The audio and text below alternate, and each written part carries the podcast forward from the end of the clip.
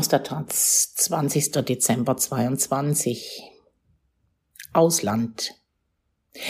Die Pioniere des Widerstands.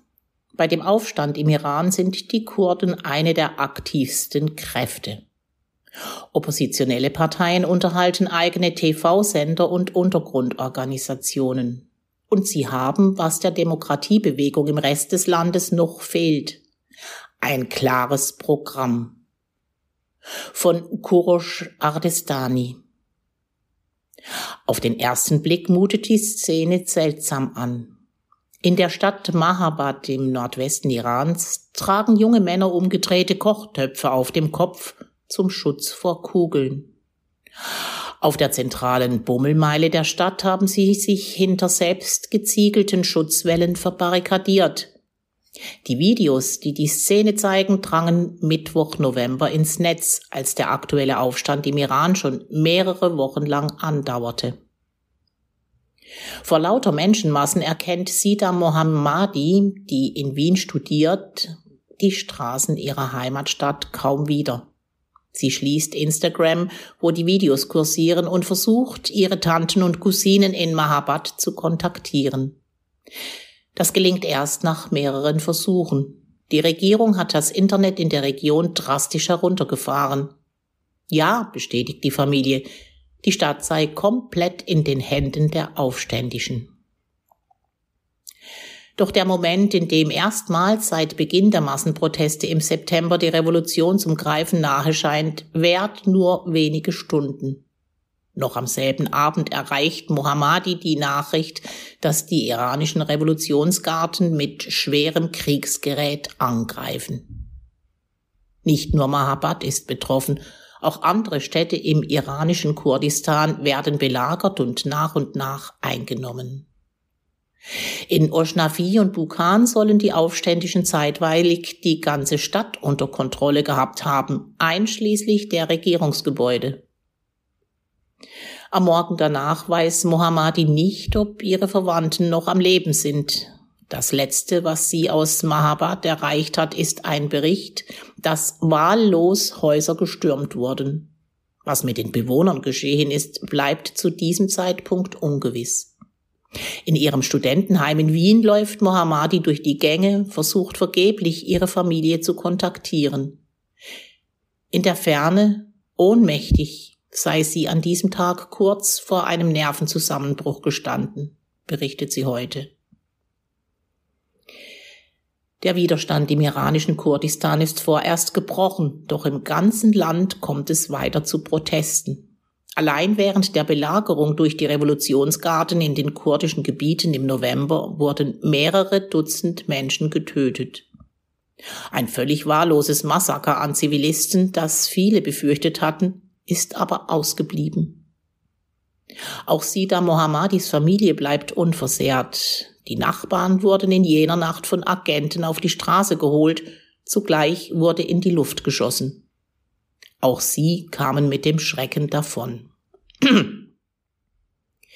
Das war wohl eine Strategie, um Terror und Panik zu verbreiten. Wir sollten sehen, wozu sie in der Lage sind, wenn sie nur wollen, vermutet Mohammadi. Auf den Straßen in iranisch-Kurdistan ist die Lage jetzt scheinbar wieder ruhig. Doch mit Normalität hat das nichts zu tun. Wegen der Checkpoints entstehen an den Eingängen zu größeren Städten teils mehrere Kilometer lange Schlangen. Autos, Taschen und Handys werden durchsucht. Das Regime lässt weiterhin täglich Aktivisten festnehmen und an unbekannte Orte verschleppen, vor allem in der Stadt Sanandaj. Der Druck ist enorm, berichtet ein dortiger Bewohner. Oft genüge schon ein kritischer Post, um als Aktivist zu gelten. Die Repression in Kurdistan ist engmaschiger und brutaler als in Städten wie Teheran, Mashhad oder Isfahan. Die Kurden, die im Iran etwa zehn Prozent der Bevölkerung ausmachen, sind nach Darstellung des Regimes Separatisten, vor allem dann, wenn sie auf die Straße gehen. Das Schreckgespenst des Separatismus ist innenpolitisch nützlich. Die Angst vor Chaos und Bürgerkrieg soll die älteren Generationen, denen die Schrecken des Kriegs zwischen Iran und Irak in den 80er Jahren noch in den Knochen sitzen, davon abhalten, sich an regimekritischen Protesten zu beteiligen, schreibt der Analyst Ali Alfoni. Dabei könnte die Strategie, Aufständische als Separatisten darzustellen und brutal zu unterdrücken, genau das bewirken, was sie zu bekämpfen vorgibt. Nach dem Einmarsch der Revolutionsgarden in ihre Heimatstadt hat Sida Mohammadi eine Identitätskrise.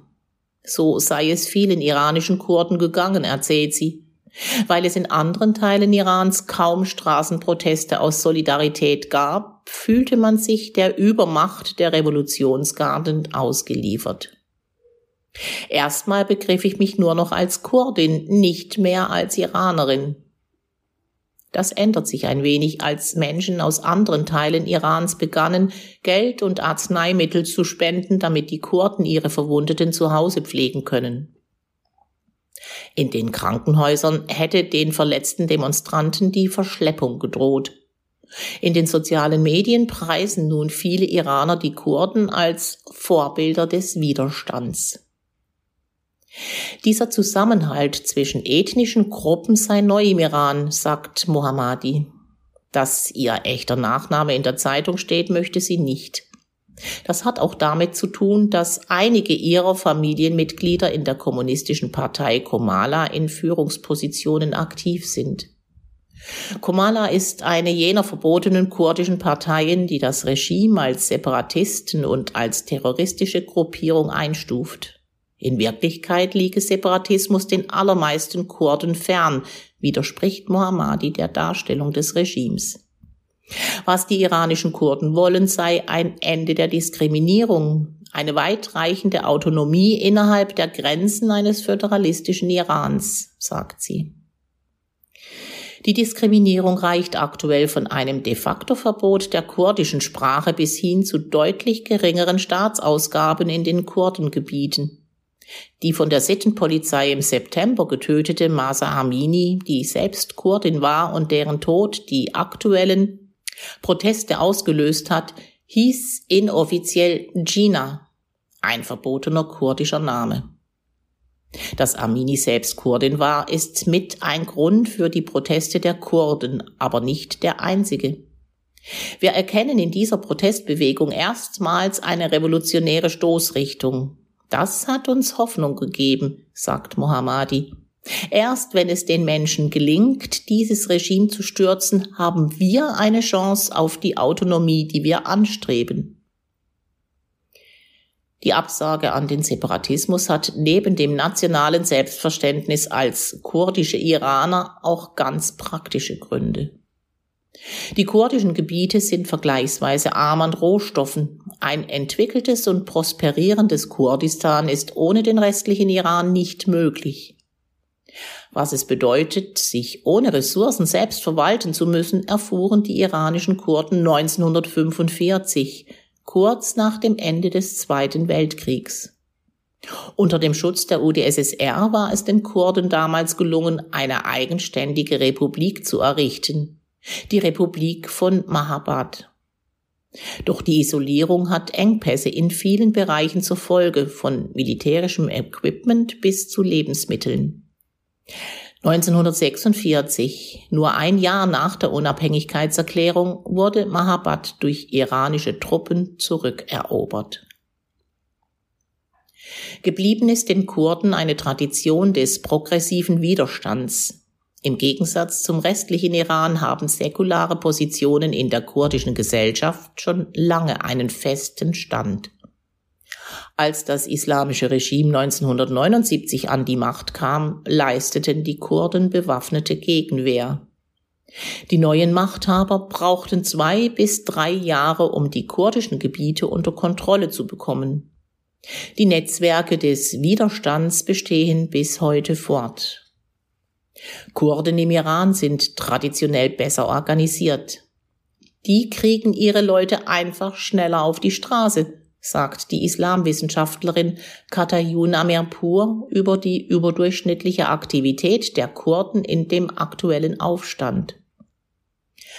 Oppositionelle Parteien wie Komala oder die Demokratische Partei Kurdistan Iran unterhalten ihre eigenen TV-Sender, Webseiten und Untergrundorganisationen vor Ort. Den Unterschied merkt man. Während es im iranischen Kernland hauptsächlich die junge Generation ist, die jetzt aufbegehrt, beteiligten sich in den kurdischen Städten alle Altersschichten an den Protesten. Die Kurden haben das, was der säkularen Demokratiebewegung im restlichen Iran noch fehlt.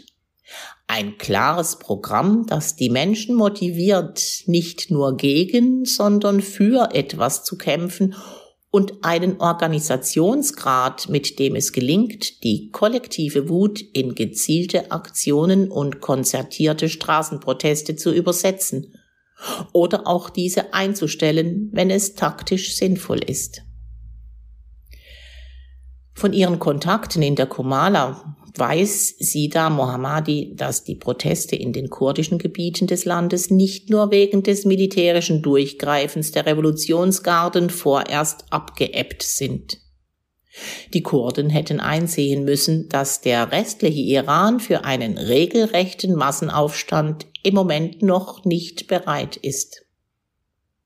Bis es soweit ist, müssen wir warten, weil wir allein gegen die militärische Übermacht der Revolutionsgarden nicht ankommen, sagt Mohammadi.